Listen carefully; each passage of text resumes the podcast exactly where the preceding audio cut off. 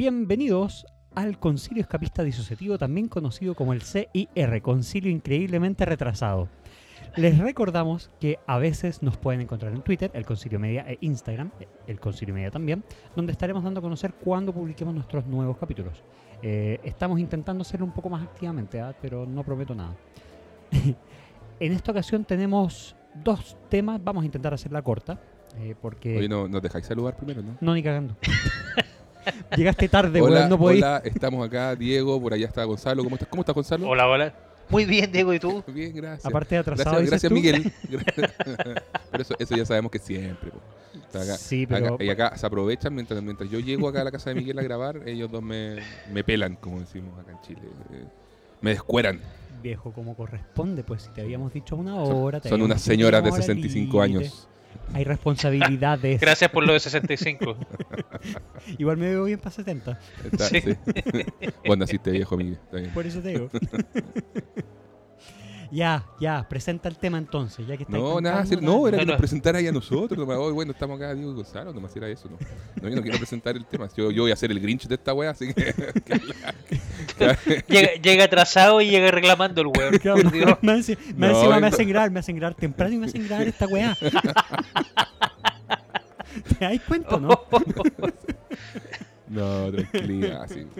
No, mira, eh, eh, como dice Miguel en, en pos del tiempo, a ver, tenemos hoy día la, la idea de hablar de dos temas, que son la película Thor, Love and Thunder, y el otro tema sería la temporada 3 de The Boys. Entonces va a ser un capítulo superheroico. Y Con distintas tonalidades. con distintas ambos. tonalidades, sí, sí, sí. Ire- iremos de, de lo más bajo a lo más alto. Un, un The Voice. super, super amplio, No, y- un, un super amplio rango de, de, Sí, de ¿cómo se llama? Visión de un superhéroe desde para toda la familia hasta solo para un grupo selecto de personas bien, bien. Vamos a decir que iremos de lo menos rojo a lo más rojo por la cantidad de sangre que se derrama en cada uno. de claro, los eso. Está, está- está bien, me parece.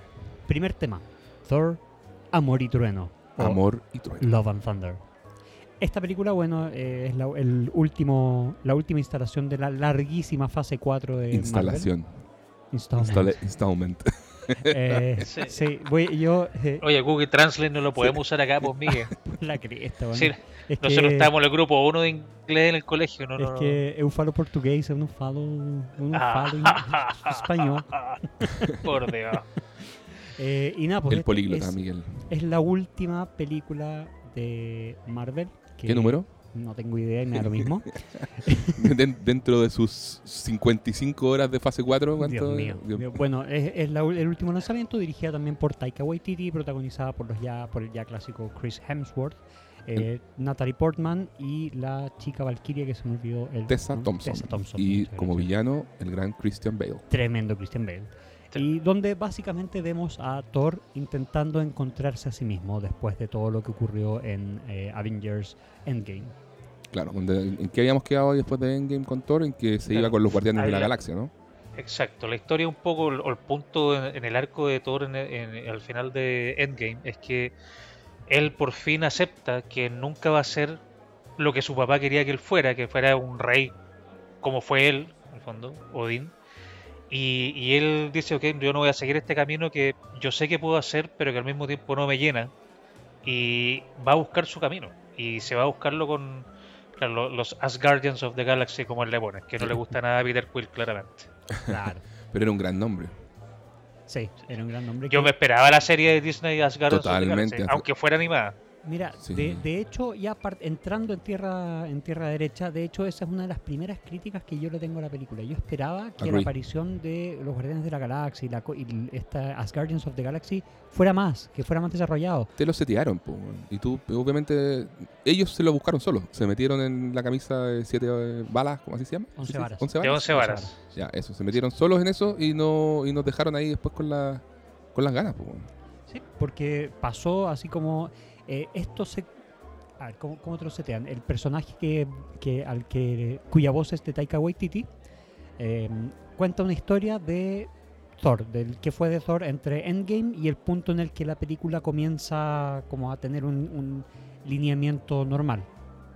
em, no, más bien cuenta la historia del villano primero, pero después como el, el- Claro, la Thor, película habl- abre con la, Con con la historia del villano, es cierto. Pero respecto a Thor, abre con.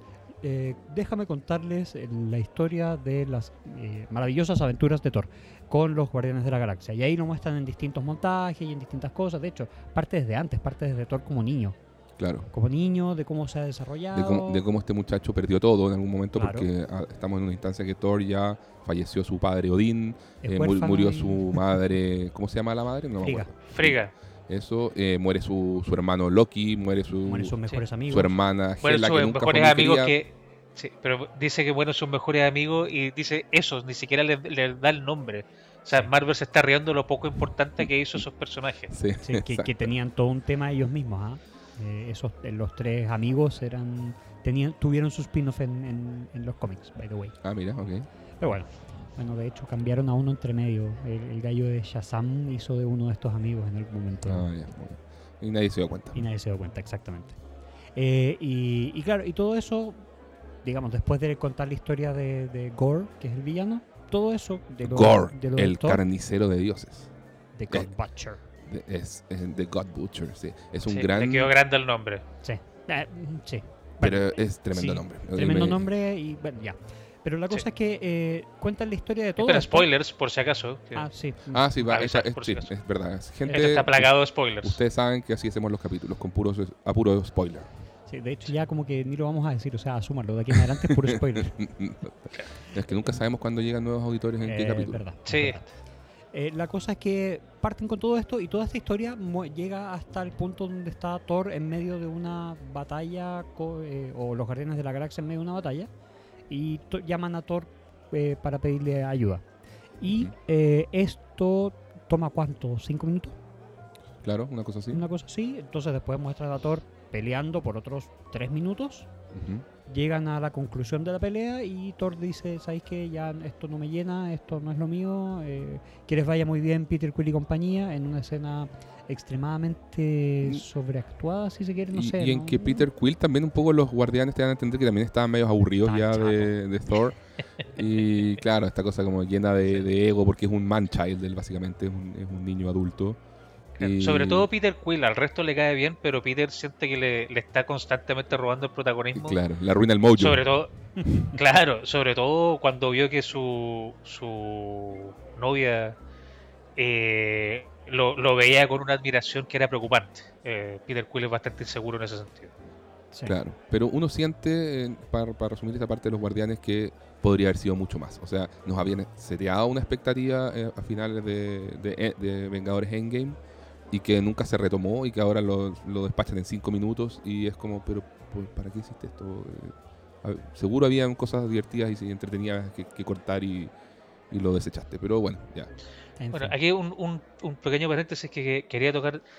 No sé si ustedes le, tienen la misma apreciación que yo, pero yo nunca había visto por lo menos una película de Marvel donde antes de que la película saliera, cuando estaban todavía en plena campaña de marketing, salían los actores hablando de la cantidad de material que habían grabado y que no se puso nunca en, el, en, en la película. O sea, Mm, hablando de escenas que escenas que sonaban súper buenas sí. y que no se incluyeron en la película. Entonces, eso ya para mí fue una bandera roja que yo no había visto antes. O sea, te- quizás que lo hubiera visto alguien que vio una versión filtrada y, y hace una opinión de afuera, pero no los mismos actores. Se- me da la impresión de que quedaron bien descontentos porque precisamente había más escenas de Guardianes de la Galaxia, había más escenas con desarrollando la historia de- de- del dios, pero Sí, sí, yo creo que te- eh, tenés razón. me, llamó la atención eso. Mm, No, te- tienes razón. Eh, hay varias cosas. O sea, por un lado estuvo salió Taika Waititi, el director, a decir que, mm, que él no. Porque, claro, los fans dicen, bueno, y habrá un director's cut. Y Waititi, como para bajar, le prestó ropa y en ese sentido a, a- a Marvel, a, a Kevin Feige y compañía. Eh, y dijo que él no estaba muy a favor de lo. O, o que en el fondo, como que los famosos director's cut, las películas que son el corte del director, eran como una, una bolsa de gato. Al final hay algunas que son buenas y algunas que son más o menos, otras que, otras que son malas. Y, y que dicen los directores a veces nos disparamos, hacemos millones de cosas, tenemos millones de ideas, filmamos todo, y, pero necesitamos también control. Ahí él eh, era como un agradecido de que hubiesen otras voces así, en el fondo también que tuvieran eh, opinión y que ayudaran en el fondo a mejorar la película y el producto final que se, que se lanza, lo cual es, creo que es primera vez que escucho a un director decir eso. Sí. Yo, yo creo que a mucha gente le chocó Sí, eh, leer eso. Y yo creo que por eso Eh. Kevin Feige le acaba de renovar contrato por 10 películas más. y, y Taika está contando, Oh. los, contando los millones de dólares Está mientras se ríe. la casa para que le quepa toda la plata. digamos. Bueno, exactamente, mientras se ríe en, en- en un sillón de felpa, no sé.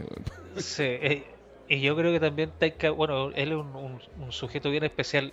Yo creo que él es peligroso dejarlo solo. Sí. O sea, como que sean lo que queráis y, y sin filtro, no, creo que puede ser peligroso. Eh, Sí, yo Ta- ten- Taika contenido me, me gusta. Taika es un director súper creativo, eh, muy bueno haciendo comedia, esa era su historia, o sea, obviamente él tiene una... eh, la película eh, Lo que hacemos en las sombras, What We Do Muy in the. Shadow, es muy, Muy buena. es una versión de, de un- una lectura de la- del mito de los vampiros desde la comedia y el, ambientada en la actualidad, obviamente con estos seres que ya llevan eh, miles de años eh, pululando la Tierra y hay una versión de, de Nosferatu, de distintos, están, están como todos en los un vampiros... formato docu-reality. Docu- sí, sí. claro, y sí, están sí, todos sí. los vampiros parodiados al final en esa serie, tienen su rivalidad súper idiota con los hombres lobos, es, es muy divertida. Y de hecho existe ahora una, una serie de What We Do in the Shadows, que ya, en Star Plus. muy bien Miguel. Eh, ahí no está, no, no participa que yo sepa Taika Waititi, pero bueno, él dejó las bases eh, ya establecidas. Y después también Entiendo que el- es productor de la, o coproductor. Ah, Perfecto. Él también dirigió la película Jojo Rabbit, que estuvo nominada al Oscar, que eh, ahí tuvo, tuvo pelotas eh, Taika Waititi porque se metió en un tema súper delicado, que fue el, eh, que- como el, el- el holocausto nazi.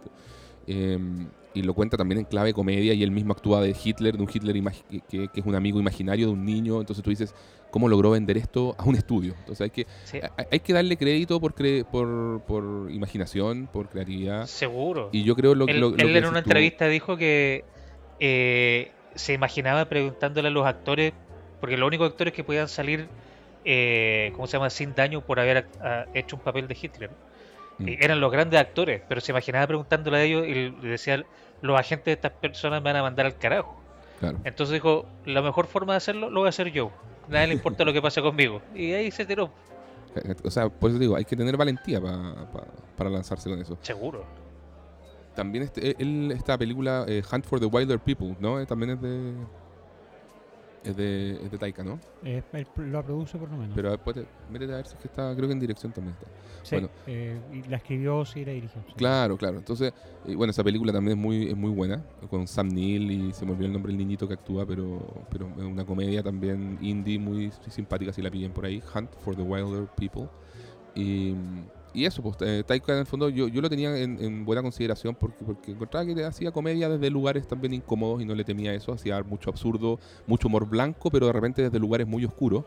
Entonces, como que me funcionaba Taika Waititi. Y cuando se llega a Marvel y hace Thor Ragnarok, yo fui de por lo menos de los defensores de esa película. Hay gente que no le gusta, que de, de la entrada no le gustó que, que eh, Taika Waititi llegara como, como que llegó a despeinar el, el universo Marvel, algo que ya había hecho un poco Guardianes de la Galaxia, pero eh, Taika lo profundizó y fue más absurdo aún, empujó más aún los límites en- dentro del género de, la comedia absurda y, funcionó. Pero me pasa ahora que siento que el chiste, como dicen, chiste repetido sale podrido, no, no logró repetir ese nivel de éxito con, con Love and Thunder.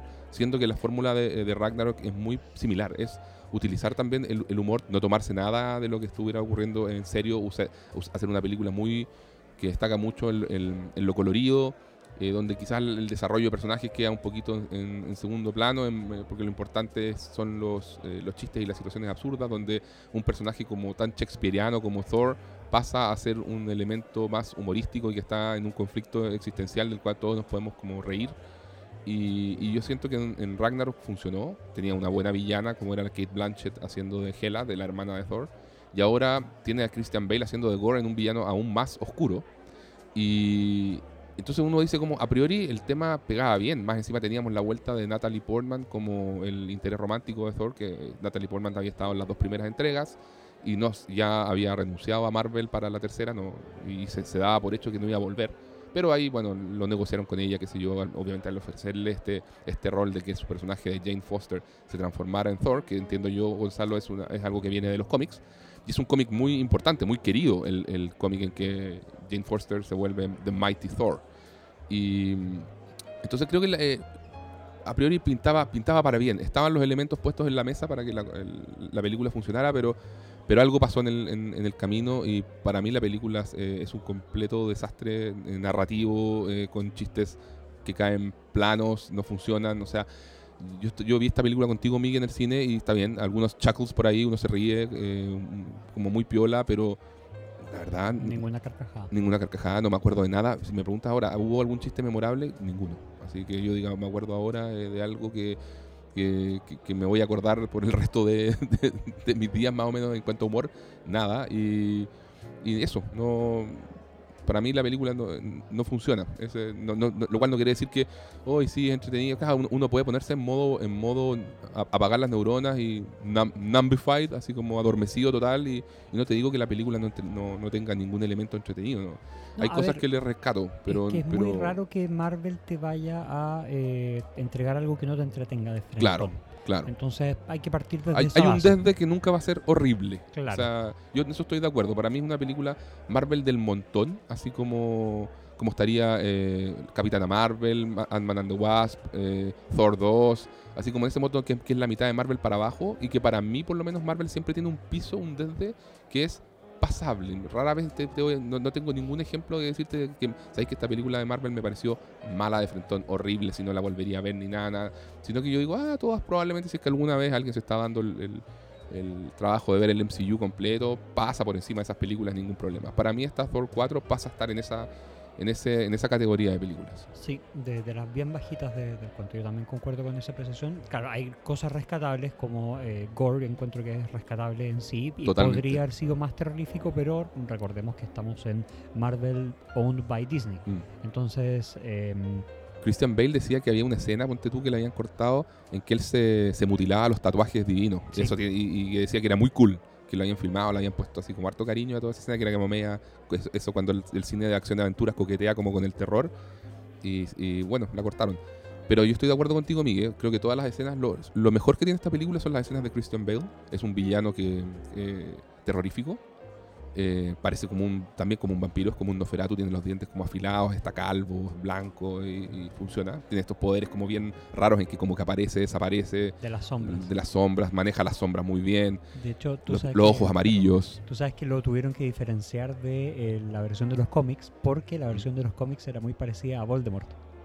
Sin nariz, calvo, Buen también dato. con poderes medios mágicos. Entonces, para evitar hacer eso, le pusieron otros toques más. Claro, o sea, si lo dejáis sin nariz ya queda defi- definitivamente igual a Voldemort y no creo que no habría funcionado. Claro, no, totalmente. Sí. Cuéntanos, yo sé que, que acá, como, como decíamos, yo, yo iba a hacer un poquito el, el- el Grinch del asunto, Miguel iba a hacer el término medio y Gonzalo siempre va a mirar el vaso medio lleno porque Gonzalo es un gran fan. Gonza, cuenta tú qué, qué te pareció la película. Eh, lo mejor del año, definitivamente. Eh, Yo, claro, Gonzalo decir, yo creo que Marvel nunca había tocado el cielo tan, tan alto como, como en esta... Nunca en había, este- nunca había usado los Llega- Pegasos de tan buena manera. claro, nunca había visto CGI de esta calidad. Ca- Las cabras gritonas, lo mejor que ha hecho en, en humor. Eso, Toda la escena en el. En el, en el Classic en Taika. Classic Taika. Claro, claro. Dale, Gonzalo. Eh, mira, fuera, fuera huevo y se van a reír. Yo me entretuve. A ver. Yo. Está se- bien, está bien, está bien. si, si entramos a analizar la película desde el punto de vista técnico, no es una buena película. Eh, lo comentamos en algún momento antes de la grabación que a, a mí me da la impresión, incluso en las primeras escenas, que se nota como el- ese corte apurado de esta escena seguía, pero la, la cortamos acá por tiempo. Y, y me da la impresión de que la historia va mucho más profundo de todos los personajes y de personajes que estaban, o sea, había personajes nuevos que se presentaban que se sacaron. Eh, como eh, Lina eh, Headey tenía un personaje acá en, en la película y fue cortado totalmente, por ejemplo. Entonces aparecía Jeff Goldblum, aparecía Peter Dinklage. Eh, o sea, estamos hablando de actores importantes, con cameos importantes que fueron cortados. Entonces, eh, se nota que hay, había algo mucho más interesante abajo. Y que pasa a veces con estas grandes corporaciones cuando producen, bueno, tienen un objetivo bien específico a largo plazo. Hacer dinero. Y... Pero Miguel, eso no se dice. Es hacer feliz a la gente. Felicidad envasada te lo, te lo aguanto. pero- Es vender Exacto, felicidad al mayor precio posible. Ya. Por si en algún momento llegamos a ser auspiciados por Disney, eso fue solo una broma. claro. eh, no es lo que de verdad opinamos de ustedes. Disney, nosotros podemos Pero- ayudarlos a vender felicidad al mayor precio posible. Pero, a ver, yo eh, sabiendo lo que un poco lo que iba con una película de, de- el, el estilo que le está dando Taika a Thor, Pero a mí me gustó sabes- Ragnarok, por ejemplo. Sí, pero sí, me sí. falló esta, ¿cachai? Claro, porque en el fondo está, fue el- la gracia de Ragnarok fue el cambio radical que le hicieron a un personaje que venía en Exacto. picada y que lo revivieron y fue tremendo, pero cuando ya lo re- la, la segunda película de hacerlo igual, como que tú pierdes la, la- la sorpresa, que ya sabemos que todo es entretenido, ya sabemos que es medio infantil, ya sabemos que... Entonces, ¿qué, qué nuevo le agregó esta película al personaje? Siento que nada. Eh, al, al final la hija, pero eso podría ser una escena post crédito de, de otra película en el fondo. Eh, la hija es importante en los cómics tiene varias versiones también. eh, y, pero en este la película no hicieron nada por desarrollarla tampoco. Yo yéndola a ver, como trato de ir a ver todas las películas Marvel la, la primera vez que la voy a ver al cine, voy como niño, así como no, no apagando todo lo, lo que puede ser técnico, voy a ser un niño de 12 años que se impresiona con las luces fuertes y los ruidos fuertes y los chistes de peo y todo eso y, y- me la gozo. Y después cuando la veo una segunda vez la veo un poquito más técnica y sí, efectivamente una película que tiene bastante... Que es Falla. flojita, es flojita. Sí, es que sí, eh, me da, es un poco la, la- la impresión que me da de toda la, la fase 4. Es que ahí ya entramos en, en- a discutir otro tipo de cosas Sí. que eh, básicamente tiene que ver con lo que también nosotros nosotros conversamos todos los días, ¿ah? no, no es que nos guardemos temas para comentarlos comillas al aire. Deberíamos, pero... Eh, pero ¿para qué? pero la cosa es que eh, uno de los temas que conversamos es precisamente cómo se está sintiendo el que la fase 4 no se le ve hacia dónde está yendo.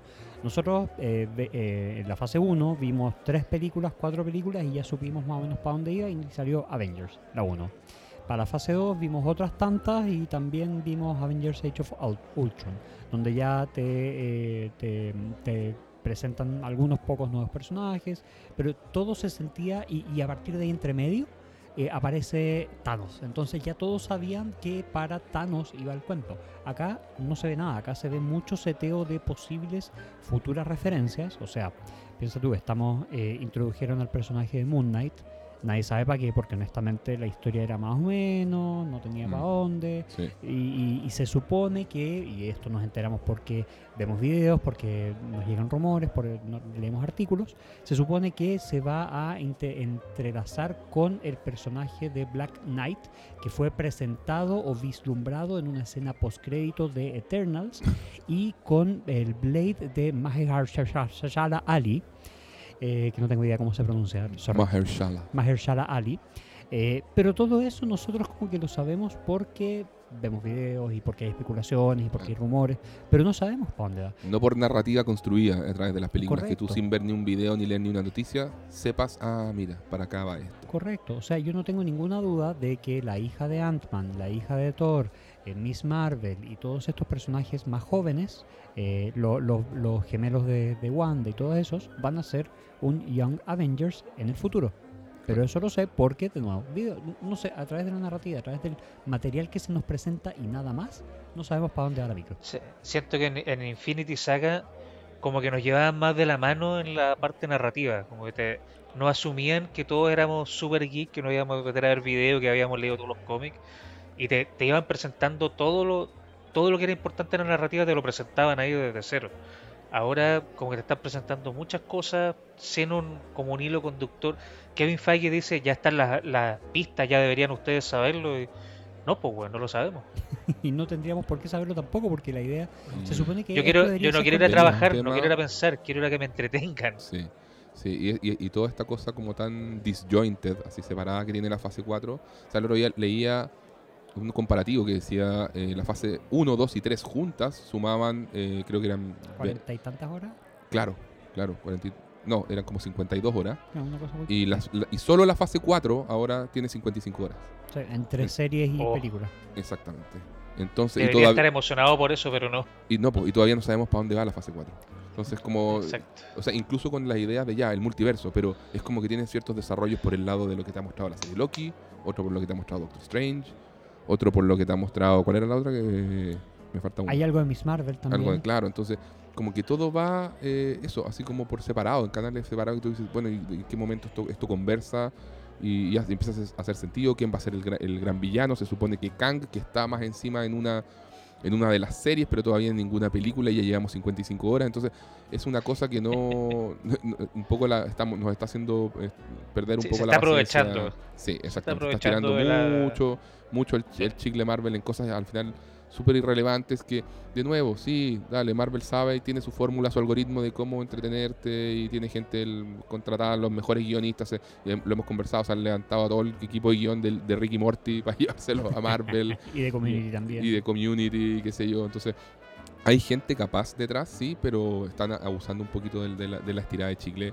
Y, y no sé, pues Miguel, yo me acuerdo que, por ejemplo, eh, esta película que también es raro porque se nota, ya, ya claro, Marvel entra en una dinámica también de sacar tantos productos al año que, que algunos terminan saliendo súper apurados. Sí. Porque además se te empieza a generar un, un efecto concatenado de que si no sale tal película en fecha, te atrasa a otros proyectos. Entonces, eso va reper- repercute en que con tal de salir a tiempo, no sé, pues por ejemplo acá, eh, yo me acuerdo que estábamos viendo la película en el cine y Miguel me dijo, mira, mira, mira los créditos, mira la cantidad de compañías de efectos especiales. Eran 35 ca- compañías de efectos especiales que podían preocuparse, probablemente unas se preocuparon de lo macro y otras se preocuparon de que el humo en la ciudad omnipotente saliera de cierta forma. O sea, eran ese, ese nivel de cosas. Pero resulta que tal como dice Diego, eso, ese tipo de presiones eh, genera desgaste porque uno ve la cantidad de gente que está trabajando en, imagínense, son 35 compañías que están trabajando los efectos especiales de esta película, más los efectos especiales de Miss Marvel, más los efectos especiales de WandaVision, más los de. Doctor Strange, más los del que probablemente que viene este Wakanda Exacto. Forever. Y así Y- suma y sigue.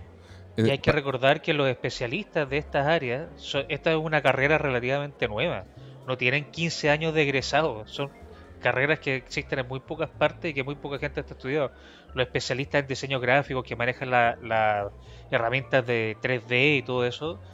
eh, o sea, ellos están acaparando gran parte del mercado que se va a agotar. De hecho, eh, mm, ahora con la salida de Thor salieron varios titulares de, de empresas de, de esta de, de- ¿cómo se llama? Eh, CGI Ujú. reclamando de que las condiciones con las que trabajaban con Marvel eran ridículas y que sí. básicamente eran el único cliente grande que hay. Entonces, si no trabajas en esas condiciones, eh, te quedas sin trabajo. pega, claro. Sí, y eso, eso está generando un estrés en la, en la industria y también está generando que el producto final no necesariamente sea eh, de la mejor calidad.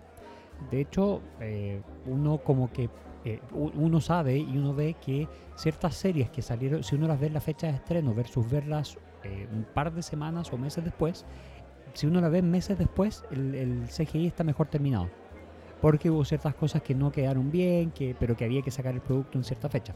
Entonces, y, y eso es algo Claro. que pasa mucho. En las películas, me imagino que no hay arreglos después para la salida del Blu-ray o para el streaming, pero, eh, pero igual, eh, por lo que leíamos, no, no, no estaba totalmente finalizado de la manera que el director quería. Claro, y de hecho hab- había como un video dando vuelta en YouTube en que Taika con Tessa Thompson analizaban una escena y una de las cosas que comentaban que los efectos especiales estaban como medio pencas, estaban rascas. estaban- Claro, claro. Entonces, y, y eso no deja de ser La sinceridad de Taika le va a costar caro en algún momento. Pero también él se siente con, con el poder si lo acaban de contratar para un proyecto de Star Wars y no sé qué cosa Cosa más. que me preocupa, ¿ah? yo le- con esta peli le, le- le quité hartos créditos a Taika porque sentí rápidamente que su estilo, su forma de hacer humor en, en el, en, en estas ligas, ya no, siento que no que, que nació y envejeció demasiado rápido. Le duró una Pero mira, película, yo- a la segunda ya se me, ya se me cayó. Entonces, como Yo- que me gustaría verlo en, en- de nuevo haciendo indie y tratando de, de eso, de- desde lugares y, y como impensados, así como lo hizo en Jojo Rabbit, a- hacer humor desde ahí, su humor blanco y todo, con, con Star Wars. Y ya me imagino un Star Wars súper postmoderno, súper así, eh, riámonos de Star Wars, re- oh, mira, sables láser, y como riéndose de lo ridículos que son los sables láser, no sé, ¿cachai? Oye, mira, el, el- el mío es de tal color, el tuyo es de tal color, ¿cachai? Así como... Muy eh, meta. Mm, y Sí, exactamente. Entonces no, me preocupa porque Star Wars no es así. Dale, Gonzalo. Mira que eh, dos cosas. Uno que yo siento que si en algún momento se, se, pone a disposición del público el, Taika Cat, vamos, yo creo que vamos a ver una película que es mucho, mucho mejor. O sea, él ya lo demostraba, que él puede hacer muy buenas películas. Entonces, sorprende que sea tan. no tan buena, como no a su nivel. Yo creo que antes de la edición era mejor, mucho mejor la película de lo que le damos crédito ahora. Y lo otro es que Taika también puede dirigir cosas de Star Wars serias. Recordemos que él dirigió un capítulo de Mandalorian. Y le quedó bastante bien. Obviamente la serie es un poco distinto porque tiene mucho más lineamientos que seguir que independiente del director que esté hay ciertas cosas, ciertas normas que no se pueden romper. Eh, pero lo hizo bastante bien y él tenía un personaje también en Mandalorian y se adaptó súper bien a- al universo, a la seriedad del universo. Sí. Pero no sé, bueno, eh, cuanto a esta, a esta película, yo la sentí, como te digo, una serie de como oportunidades desperdiciadas, eh, tanto por los personajes, como decíamos, el- los Guardianes de la Galaxia quedaron a- en nada, el Valkyria, que en un momento, no sé, pues eh, le pasan el trueno de, de Zeus y tú dices, va, va a tener un rol así potente y vas a ver al personaje crecer, de a poquito la van haciendo desaparecer en la historia, y, tengo una crítica quizás no sea la más popular, pero para mí eh, Natalie Portman como Jane Foster. Natalie Portman es pedazo de actriz, ha ganado los Oscar todo. Y creo que este es el peor rol que le he visto en mi vida. O sea, con- encontré de verdad que actuaba mal. Y encuentro raro decir eso de alguien como Natalie Portman. No, no le quedaba al personaje, no estaba cómoda. Todos los chistes de ella salieron planos, así malos, de verdad, así chuta, como que me, me generaron incomodidad de, oh, no tiene, no tiene timing para el humor, no me funcionó nada el personaje de James Foster, siendo que tiene la, la, el tremendo eh, y tiene una muy buena historia. pues. Entonces, digo, ahí está la mano del, director de decir cómo, te- o sea, cómo, cómo arruino, cómo puede ser que arruines una historia en que el personaje tiene cáncer, se va a morir y cada vez que se pone el manto de Thor, eh, eso le alarga la vida, pero a la vez, como no se está tratando el cáncer, eh, está muriendo eh, poco a poco. Y eso debería, debería haberse transformado en una historia súper eh, súper bonita, súper potente, de, de- que casi así como para dejarnos ahí totalmente deshechos Sí. en, en el cine y queda en nada. O sea, Taika logra ahí hacer que una historia potente que, que de- se sienta vacía. O sea, y es, es como, es como que había una incomodidad. Yo sentía eso. Digo, ya, están entrando en un terreno dramático eh, interesante. Y no, no, no, no, hay como miedo porque no, acá los no los queremos hacer sentir mal. eh, venimos a pasarlo bien y a divertirnos. Entonces, chiste. Sí. ¿Cachai? Sí. Eh, y era como una- constantemente sentí eso con ese personaje. Sí, em, yo estoy de acuerdo. ¿ah? Eh, Natalie Portman es tremenda actriz, pero siento que en el, en el universo Star Wars no le, no le funcionó muy bien y aquí tampoco. Siento que su, Pero su Star Wars por último estaba partiendo, más pero menos. ojo, Sí, sí, sí, sí. y ojo Sí, también, yo siento que las primeras dos Pero- Thor lo hizo muchísimo mejor. Muchísimo mucho mejor. más aprovechada. De Sí. hecho, era un personaje entrañable en Thor 2 Tal cual. y uno de los más rescatables de esa película que no es tan rescatable. Claro, claro, no, Claro. de acuerdo. Y ahora que se vuelve se- héroe es donde está peor, entonces muy lamentable. Es que yo creo que no le queda bien ese, ese como improvisación humorística, no es su estilo. Claro, Entonces, como había mucho de eso en el set, eh, probablemente no se sentía cómoda. ¿no? Ahí se nota, o sea, Mm. como, como dices tú, las Eso. bromas no le salen naturales. no- ella no se. bueno, me da la impresión de que no lo está pasando bien. En esa escena, de hecho, que como una oportunidad súper buena para ella, que es una actriz más dramática, eh, cuando se da cuenta que se ve en el espejo y se ve como toda demacrada, se tiene que transformar en Thor de nuevo, y le pega un, un mazazo al, a la mano, era como una escena súper dramática, y, y siento que no le sale, como que se ve súper, no, no sé, mm, siento que, que ella es súper buena actriz, lo sabemos, los ejemplos son por montones, claro. pero como que no le quedó, no le quedó nomás. Oye, eh, no nos entretengamos más en esta película, ya creo que hemos dicho básicamente o prácticamente todo lo que teníamos que decir. Yo tengo un par de observaciones más. Eh, es necesario porque le estamos quitando tiempo de voice. Ya, pero tranqui, tranqui. No, mira, es que lo que pasa es que... Yo digo nomás. es que estamos- parecemos un, pero tranqui, parecemos un hate podcast, es por eso. No, está bien, está bien. Sí, No, Oye, yo creo que sí, es bueno. verdad, es un buen punto. Yo el- lo disfruté. El, el de, el de Miguel. Yo, no va a ser la tendencia de nuestro podcast. Nosotros vamos a ser generalmente eh, movie lovers. Pero fue, era bueno, Sí. justamente este- en este caso se dio que los tres vimos la película, había que comentarla y. Es que, que- que teníamos tantas ganas de que fuera buena porque queríamos Claro. más Ragnarok, disfrutar como, como eso. Sí. Y uno Yo sale al como con ese con Queriendo el corazón estrujado. Eso. Yo fui al cine queriendo de verdad, que- de verdad disfrutar y, y- y- y salir eh, con el hype al máximo. Y lamentablemente no, no ocurrió. Y me pasa que, eh, o sea, siguiendo un poco con el análisis, dale, Miguel, no, no- no me pongas esa cara, por favor. pero, pero Zeus, por ejemplo, tampoco me, me- me gustó, me gustó lo que hace Russell Crowe.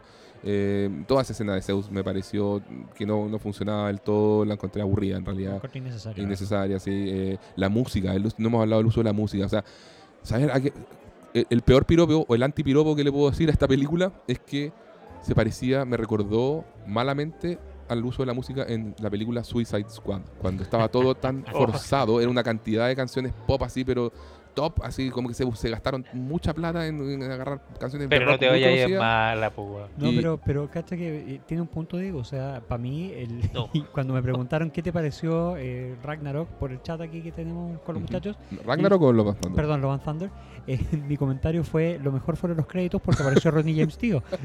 o sea, es, es lo que me dejó más, más emocionado de toda la película, la verdad. Rainbow in the Dark. Rainbow in the Dark, que El- es tremendo tema. Es tremendo tema, pero no puede ser que lo mejor de la película sean los créditos. weón. Exactamente, es lo que me dejó así como más entusiasmado, es lo que más vacilé de la película. Eh, Claro, esos créditos que, que tenían como las letras como de bandas de rock ochentera. Eh, No, ni siquiera este era el crédito, Ya. este era el, el Ra- Rainbow in the Dark, viene después del, del primer post-credit scene. Ah, perfecto, ya. O del mid-credit scene, o ya no tengo idea cómo se llama Ya. a estas alturas, pero claro, porque en el, en el que queda entre medio eh, había una de Guns N' Roses, si mal no recuerdo, y es lo más probable que así sea. Claro.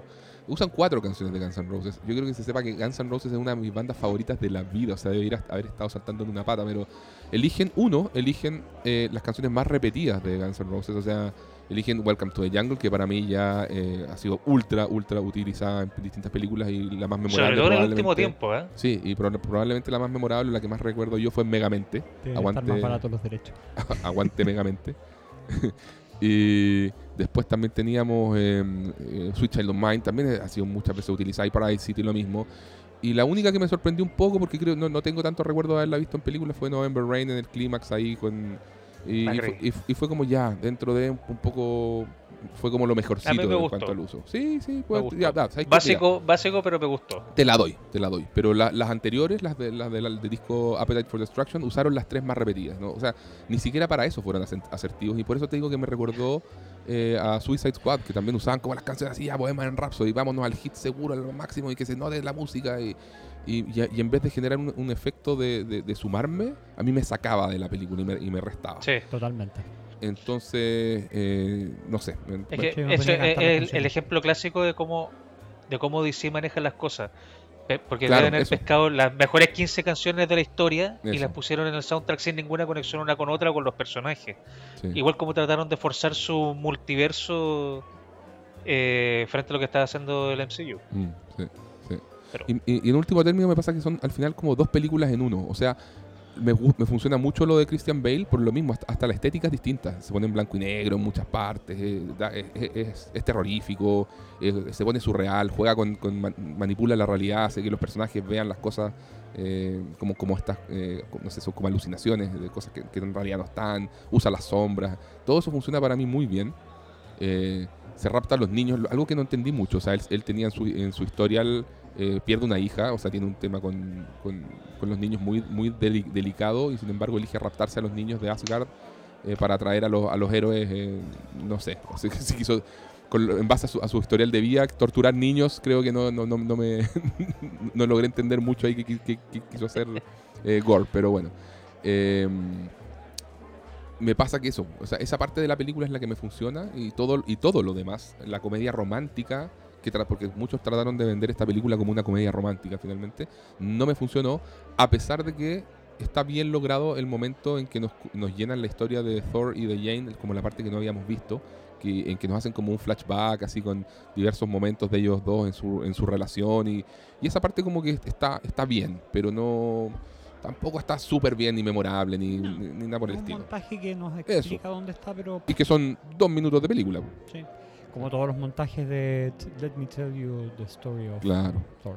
Claro, Entonces, yo siento que, la- no sé, la- cuando tú querés contar, un- contar una historia que te va a tener eh, épica, eh, tienes que construirla, po, ¿cachai? Y acá como que la película terminaba pasando de 0 a 100, po. O sea, era, estamos entre chistes y situaciones que no importan, todo medio irrelevante, y de repente una escena de acción ahí con todo el presupuesto del mundo, cámara lenta, ármate un póster y, y así.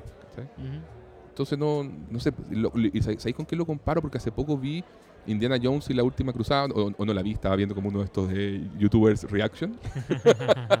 Entonces, y, y- y sa- y sabéis que de ver extractos de la, de la película era tan bacán como está contada esa historia, como está construida la, la, la na- la narrativa, cómo está, eh, no sé, todo. pues, y, y decía, tiene mucho en común con lo que tratan de hacer acá. O sea, eh, no sé, pues, o tenéis la historia de aventura épica, tenéis el, hero- el heroísmo, el sentido del humor, los villanos que son muy villanos, en el caso de Indiana Jones están los nazis, eh, hay una relación significativa de por medio, porque en el caso de Indiana está la relación con Sean Connery, que es su padre, y, hay una historia justamente también pues, de aceptación y de búsqueda del, del- del amor, que es lo mismo que, que quiere Thor acá. Entonces tú dices, están los mismos elementos, los mismos ingredientes, pero en uno te, te quedó el pastel perfecto y en el otro se te quemó en el horno.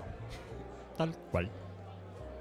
Bueno, en resumidas cuentas, Basura, basura infecta. si, No, si quieren verla, pero no, pero se están preguntando si verla en el No, cine. por Dios. no, no, no, no, una No sean malos infecta. con Marvel. No, pero si- por si están- si- Eh, eh, Pobrecito. No, de verdad, eh, hay un desde de entretención que siempre Marvel te va a cumplir, no se van a aburrir, van a- ya, o no sé si se van a aburrir, no, yo me aburrí, pero hay gente que no se aburre. Que por eso, si, si quieren pero no, no verla, se van a pero- sentir estafados. No, es que por No, no. eso. O sea, para mí, si quieren verla, pero tienen la duda de ir al cine o no. Súper baja la vara en eh, todo caso. Pero sí, Creo que podrían esperar a eh, verla en Disney Plus. eso. Top 5 de lo más débil de Marvel, creo yo. Sí, sí, totalmente. Totalmente. Eso. Nada Ya, más que decir. The Voice, The temporada Boys. 3. Gonzalo, ¿De abra los fuegos. ¿De qué se trata? Dale, Gonzalo. O abra los fuegos como usted quiera. La, Eh, Es verdad. la temporada 3, ¿qué podemos decir de la temporada 3? Que parte con una escena. No sé, me, me- me recuerda un poco la fórmula de Game of Thrones. De, de- tenemos que partir con algo así escandaloso. para Porque el marketing así lo requiere. Vamos a salir las noticias, toda la cuestión. Y se le ocurre partir con una escena sexual que no.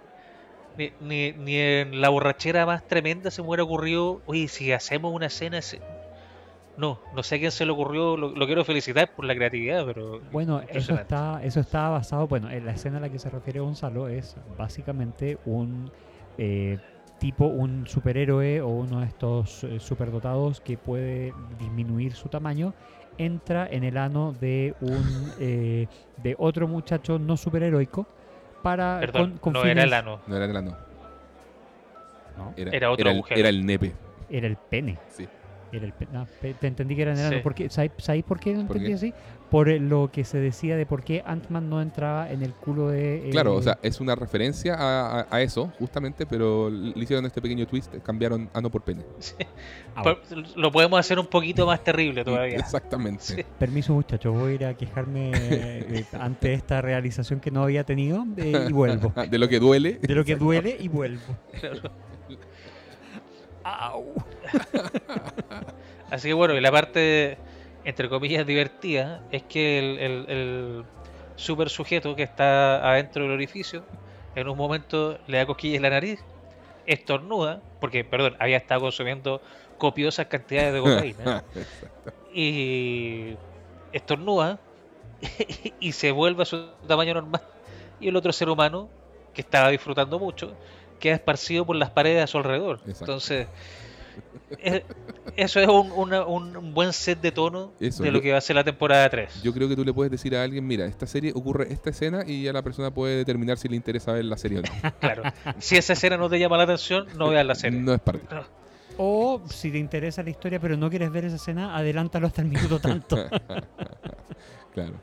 No, pero claro, The Voice en el fondo es esta, esta serie que tiene todo este, este cuento súper eh, sar- eh, satírico, ¿cierto? Sí. Es al final una sátira del, del mundo actual, porque eso es lo que es del mundo actual. Y Sí, que, más que de los superhéroes. Eso, pues, exacto. Sí. Y que ocurre que tiene superhéroes. Y obviamente los superhéroes eh, eh, tienen un rol eh, muy relevante porque son unos desgraciados y, y todo lo hacen, son corruptos, son egocéntricos, son... eh, Si alguna vez se han preguntado cómo serían los superhéroes en el mundo real, así sería. Al final, al final es eso. Pero hay una lectura social, que es lo que más me gusta que tiene de The Voice, que, que es notable. O sea, de hecho, el, el otro día escuchaba en, en otro podcast que decían que es una serie, la definían como una serie muy jabonosa. Así como no se casa con ningún punto de vista eh, sociopolítico. ¿Cachai? Así como que tenía. Le pega palos a todo. Dispara Sí, para dispara sí, pa' todos lados. sí. Hay momentos en que tú te puedes reír porque se están burlando abiertamente del mundo más progresista. Y hay otros momentos en que te puedes reír porque se están burlando abiertamente del mundo más conservador. Y, y es así. Eh, Y- es una serie muy amarilla, diríamos aquí en Chile. No, No, no, toma, no toma partido con nada, no se casa de nada. Es como que hace una observación de lo que ocurre en el mundo y sobre todo de, de los extremos en el mundo. O sea, eh, de la gente que se, que se vuelve más loca en, en redes porque ya hay que tomarse el mundo por las armas, porque no puede ser que la sociedad esté yendo para allá y, y de eso, pues, y, y todo muy pro nacionalismo y qué sé yo, y ahí tenías al personaje de Homelander que los, re- los representa, representa como esa vertiente. O sea, pero ya, Y- ya el nombre, Homelander, porque ni siquiera, o sea, es Homeland de, la patria, pero Y Claro, él es el Superman, es, es- el Superman villano. Claro, es, un- es un Claro. Superman como. Básicamente es un Superman como sería si el poder se le hubiera ido a la cabeza. Claro, la versión tirana de Superman. Sí. Que de hecho hay un, hay un cómic muy bueno que habla de eso. la versión insegura Daddy Mami Issues. Claro, que Eh, más encima tiene millones de mami issues.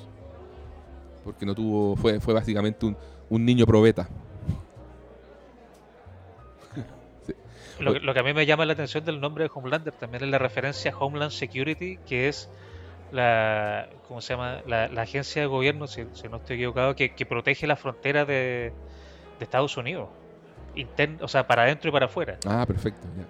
Entonces tiene también una referencia ahí porque tocan el tema de, la, de los inmigrantes, tocan el tema de, del- los terroristas y todo eso de manera bien cruda. Sí, sí. Y a través de personajes como A-Train, que representa obviamente la, la inclusión de la comunidad eh, afrodescendiente, pero A-Train es un desgraciado, eh, también es un asesino, también es un corrupto, también es un, un egocéntrico, eh, pero que ahora en esta temporada lo vemos que está muy preocupado por la representación del- de, de su origen afrodescendiente y, y trata de cambiar el, el estilo de su traje para hacer algo como que converse más con sus raíces africanas y, y todo. Pero eh, por, por moda también. por final. moda, por eso te digo que ahí está, el- ahí está el, Totalmente. está el palo al lado más progresista. ¿Cuánto de todo esto lo hace mucha gente por moda, por figurar? Claro. Y eso es lo que como los que cambian el icono con la, con la bandera de, la comunidad LGBTQ Por moda, exacto. du- durante junio, porque es el mes. justamente. y Lo- es lo después mismo. Volvemos a lo mismo. Y después se olvidan, claro. Y le, también tienes un personaje como The Deep, lo, lo, lo profundo, ¿cómo, lo, ¿cómo traducen a The Deep? No sé. Profundo, solo. Ya, una, una palabra. Claro, y este personaje profundo eh, también, pues también representa la- el, el discurso del cuidado animal y, y está y se había casado con una chica que era muy como religiosa, que al final pertenecía a un culto. Y, y también hay una manipulación así brutal respecto a la información que, que- como la imagen que trata de proyectar y los libros como de autoayuda que, que, que- que- cuesta- cuenta su historia biográfica y todo. Y, y eso, pues es una serie que tiene todas esas observaciones y toda esa sátira muy, muy bien lograda. A mí, a mí me sorprendió la calidad de los guiones en esta tercera temporada, sobre todo. Creo Sí, que está está muy muy, bien hecho. muy bien contado. sí. Sí. Y, y cada personaje tiene su rollo, o sea, este personaje de Butcher, que es el que... Porque bueno, tiene- tenemos a... Hoy. Oe, Oe.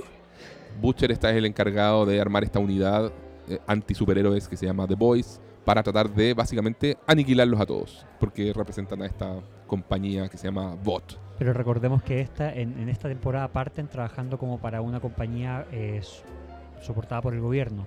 Claro, Una agencia de gobierno. La sí. agencia de gobierno por el control de los superhéroes o algo así. claro, en la cual Eh, su- Huey... supervisión. Eso, supervisión. supervisión. Eso, es supervisión, supervisión de superhéroes, claro. En la cual Huey al principio no se había salido de Boys y había estado trabajando para esta agencia.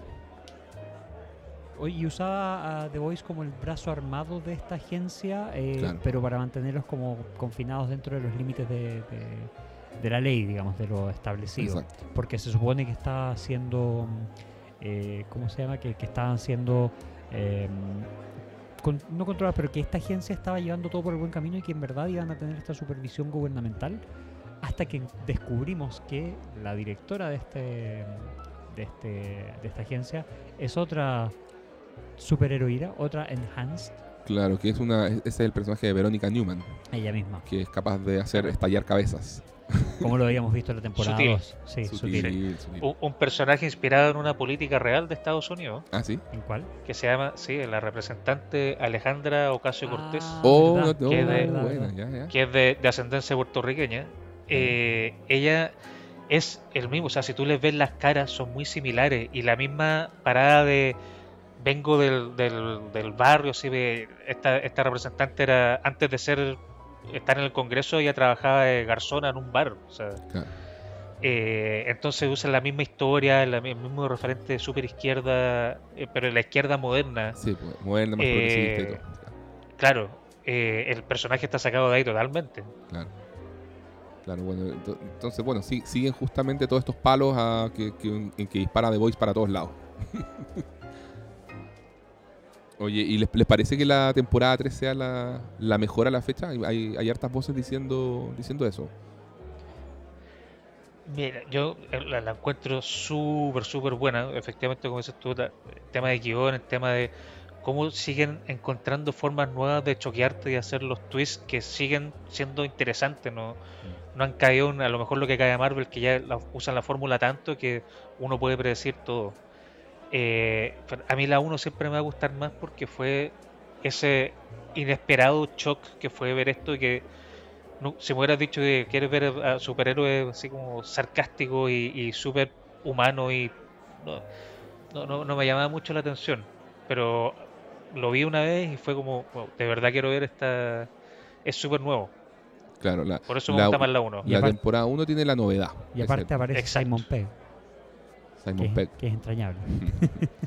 La temporada 2 a mí me gustaba mucho el personaje de de Storm, ¿cómo se llama? Storm, Stormbringer. No, no sé. Sí, de, Stormfront. Stormfront. Stormbreaker Ella, es sí. el de Thor Y, Sí. y- no, y Stormbringer es un disco de, sí. de Deep Purple, ¿no? Una canción Sí, de Deep Purple. Sí, sí, sí.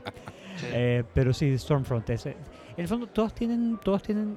Yo siento que son parejitas del, bu- en el buen sentido de la palabra. Sí, todas, sí. son, todas están muy a la par. O sea, tú podrías. Un nivel muy alto. Sí, podrías escoger cualquiera de las tres temporadas y, y, y va a andar Mm, bien. O sea, sí. no vas a estar en el incorrecto. Vas a tener mejores momentos en una o mejores momentos en otra, pero todo te deja algo y todo te deja un cierto nivel de, de, de memorabilidad, si se Claro. quiere. O sea, por ejemplo, el personaje este de Soldier Boy, que lo, lo, lo Eso muestra quería tocar. mucho, Qué personajazo fue Es- Soldier Boy. es un excelente personaje y cómo lo trajeron y Es- cómo muestran es y cómo muestran que había que este problema de los superhéroes se tiene desde que se inventaron los superhéroes porque Claro. recordemos que son una invención de esta Bot Company Claro.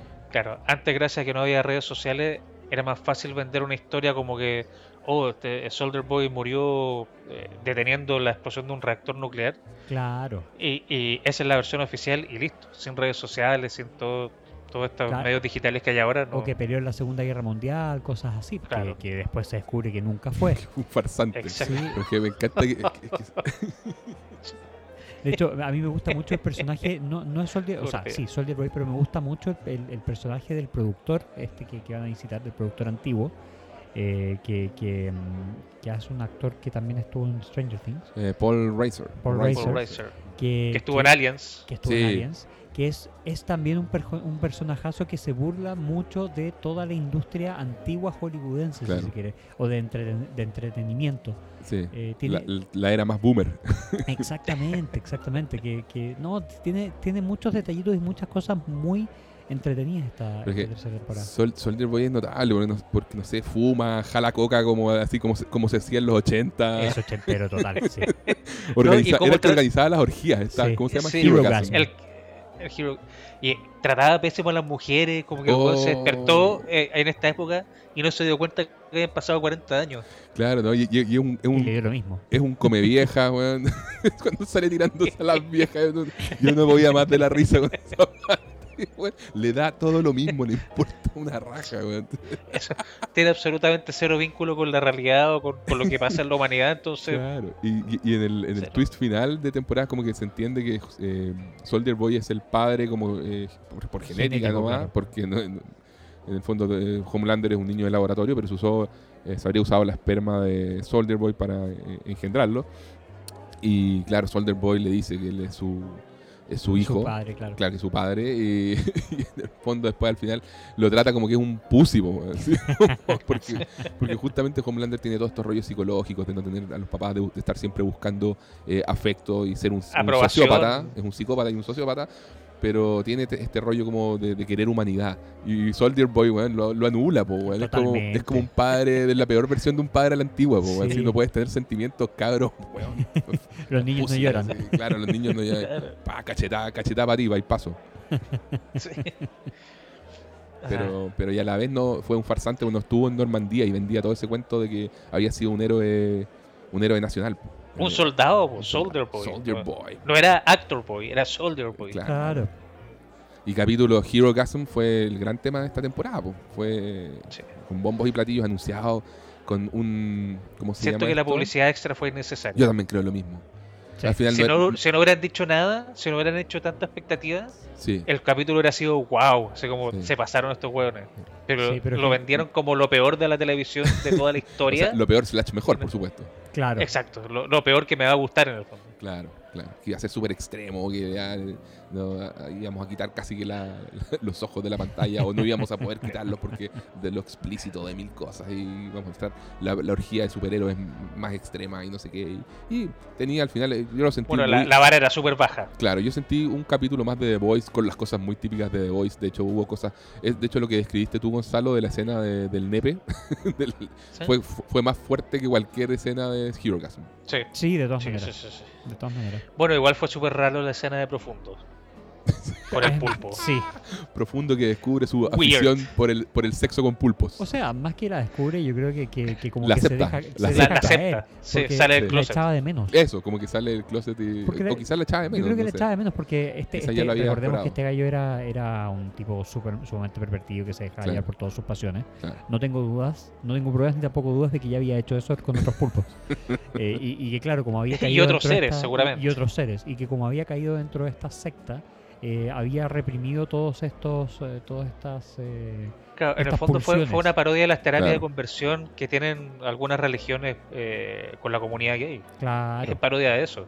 claro. Totalmente. tratan de transformar, pero en realidad no sigue siendo la misma persona. Exactamente. No, esta temporada se da, se da varios gustitos. Se da, se da hasta el gustito de tener un momento como tipo un musical en ese sueño que tiene Kumiko. Encontré genial esa escena. Sí, Sí, me me gustó, la encontré bien tiernita. Sí, y, y en general, pese a todo lo que Kumiko es, Es adorable. monstruo, ella es muy adorable en cuanto a cómo quiere ser. Es, es adorable y a la vez la más brígida asesinando gente. Sí, totalmente. Yes. Excelente combinación. Cuando, exactamente. Es un, es un cariñosito asesino. Eso, Sí, Como la película de Pooh que se viene. claro. Pooh, Blood and Honey. No, en esta, en esta temporada Kumiko agarra un par de, de consoladores gigantes de goma y hace pedazos a, a unos a unos rusos, po, ¿te acordás? Sí. Sí. Premium quality level. Entertainment, Premium Entertainment. Sí. Qué divertido, qué divertido. No, pero en general esta, esta ha sido una, una muy buena. Encuentro que fue una muy buena temporada Mm, y que le sí. deja muy buen pie para lo que viene. Sí. Eh, yo no sé si ya tienen definida la cantidad de temporadas que se vienen. No lo sé, no, no sé si el cómic eh, que va, si cuántas, qué Tampoco número, no sé si es eterno como los cómics de Walking Dead. no- Oye, no perdón, sé. a- antes, antes de pasar al que viene, recordemos la, la muerte que, que no, por lo menos yo no me esperaba esta temporada, es que muere Noir. Ah, Ah, sí, gran, gran punto. Noir, quien compartió con Soldier Boy en el equipo original. que fue el, traidor que, que vendió a. ¿Cómo se llama? A, a Soldier Boy a los rusos. Sí, po. No, Sí. sí, no, ese, ese fue, ese es un tremendo arco porque básicamente Soldier Boy estaba buscando a todo su equipo para, para vengarse de ellos, pues, porque sabía que alguien lo había vendido a los rusos. Sí. Y, mm, y además que de, de Black Noir me gustó mucho el, ese juego que hicieron con los, con los dibujos animados que tenía que te dan, te dan a entender que él en su cabeza es como, como se dañó cerebralmente. Como un, ni- es un niño. ¿no? Exactamente, como que quedó, quedó habilitada una parte que conecta como con su infancia, con sus memorias de infancia. Y, y por lo tanto tiene amigos imaginarios, pues, y que son puros dibujos animados. Y- Sí. y es De, lo muy- que, de lo más tierno le dicen que se vengue y que muera. Sí, es de lo más pelacable que hay. Y bueno, y puta, Homelander lo hace eso lo te-. Me caía bien. Tenía un, un, un gustillo a Deadpool a mí, Sí. Deadpool 1, cuando Sí. tiene esa misma escena. Sí, Claro. sí, su, su, su resto, sí. Claro. Pero eh, bueno. la- Bueno, ¿qué se viene para esto? ¿Sabemos?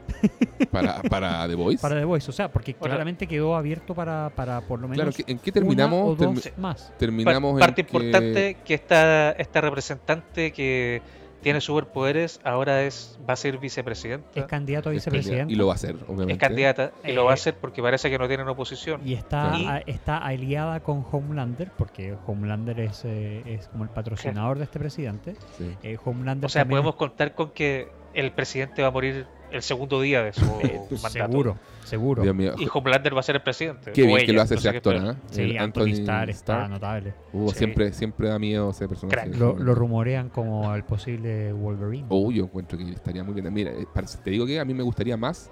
Creo que el mejor Wolverine en estos momentos es Butcher. Es Carl Urban. Ah, puede ser. pero. Uh, muy bien. No, sería brutal, Tiene toda la brutal, actitud. brutal. Toda la actitud. Pero hay un problema: que Butcher, el actor, tiene eh, 50 años. Y cuando Hugh Oh. Jackman tomó el, par- el papel tenía como 35, una cosa así. Y por eso están, van a Marvel claramente apuntando a tener un, un Wolverine que les, dure, que les dure, claro, 15, 20 Una años. estrella Avengers, por lo menos. Sí, pues tiene, entonces de- decían que, que está buscando un actor que, había- que tenga la, la edad que tenía más o menos Hugh Jackman en ese entonces, o sea, un- entre 30 y 35, y el Claro. candidato sería este eh, Taron que pudiera mantener Eger, ese físico Taron- por el- todas las películas. ¿Cómo se llama el de, el de Taron Egerton. Kingsman? Taron. Él, el de Sí. Kingsman. Él dicen Eh, que es el... Elton John. Elton John, justamente, el que actúa de- en Rocketman. Bueno, para The Voice, eh, volviendo un poquitito, eh, dicen que el showrunner tiene planeadas cinco temporadas. Perfecto. El showrunner que es Eric Kipke. Exactamente. Eric Kipke era el que había hecho Supernatural y por eso se, se trajo a Jansen Eccles Ah. como Soldier Boy. Viejos Sí. amigos. po. Sí. Viejo totalmente. amigo, A po. Sam. Exactamente.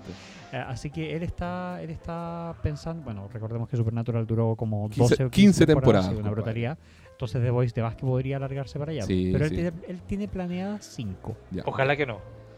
Yo preferiría que fuera, sí, a mí me Yo gustan las series en- en estos tiempos que tengan no más de seis temporadas. Cuatro o cinco temporadas, Sí, sí, sí. está Seis cuanto perfecto. mucho, seis cuanto mucho. sí. Sí, yo, yo también Sí, opino lo tienen mismo. el tiempo perfecto de presentar personajes, desarrollar arcos, introducir nuevos problemas, cerrar redondito. Tal cual. Y lo que, No, lo que no- suelen no hacer... nos pongamos Lost, por favor, Claro, señores. claro. No, y, lo, que- y lo que suelen hacer es que si que la, la propiedad, la IP es demasiado eh, Famosa, famosa, spin-off. sí. O sea, ya por ejemplo en Stranger Things ya anunciaron que, que van a haber spin-off. O sea, la, eh, Stranger Things acaba la temporada 5, pero los Duffer ya están trabajando en los, los spin-offs que Sí. no tenemos idea cuánto van a mismo, ser. lo mismo estamos viendo con Game of Thrones, Exacto. que ya prontamente va a salir el- el- una historia House of Dragons. House of Dragons, que era como 200 años antes, y así.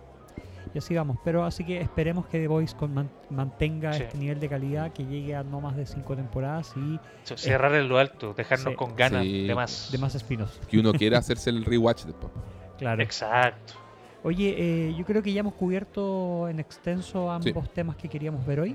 Sí. Eh, le- muchas gracias a todos por acompañarnos hasta ahora. Les recordamos que nos sigan en nuestras redes sociales, Por favor, el no- Concilio Media.